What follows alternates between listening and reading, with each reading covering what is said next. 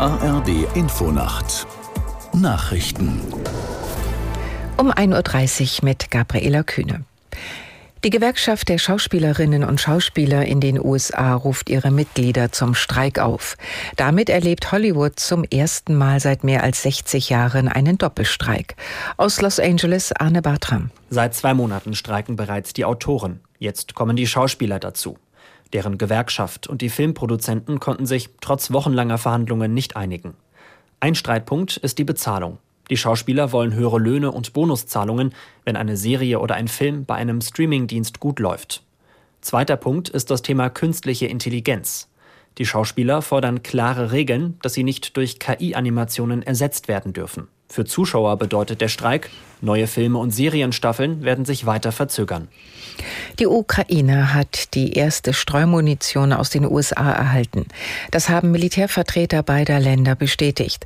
Ein ukrainischer General sagte CNN, die Munition könne das Kriegsgeschehen wesentlich verändern.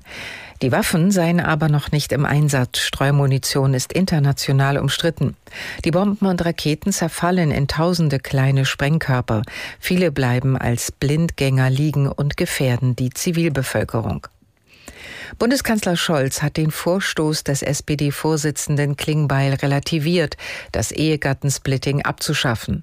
Auf einem Bürgerdialog in Füssen sagte der Kanzler, niemand wolle Normalverdiener steuerlich schlechter stellen. Klingbeil hatte vorgeschlagen, das Ehegattensplitting für neue Ehen abzuschaffen.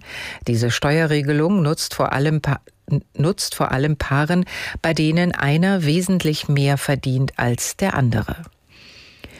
Die Weltgesundheitsorganisation stuft den künstlichen Süßstoff Aspartam als möglicherweise krebserregend ein.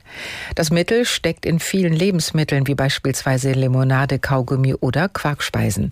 Aus Genf Katrin Hondel. Ein Krebsrisiko durch den künstlichen Süßstoff Aspartam ist nicht sicher, nicht einmal wahrscheinlich, sondern eben nur möglich. Nun müsse die potenzielle Krebsgefahr in weiteren und besseren Studien untersucht werden, sagt Francesco Branca, Direktor der WHO-Abteilung für Ernährung und Lebensmittelsicherheit.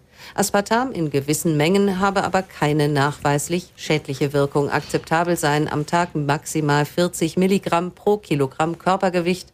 Ein 70 Kilo Mensch müsste mindestens neun Dosen Süßstofflimo trinken, um diese Dosis zu erreichen.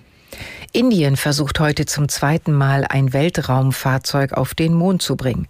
Die Mission ohne Besatzung soll um kurz nach 11 Uhr unserer Zeit starten.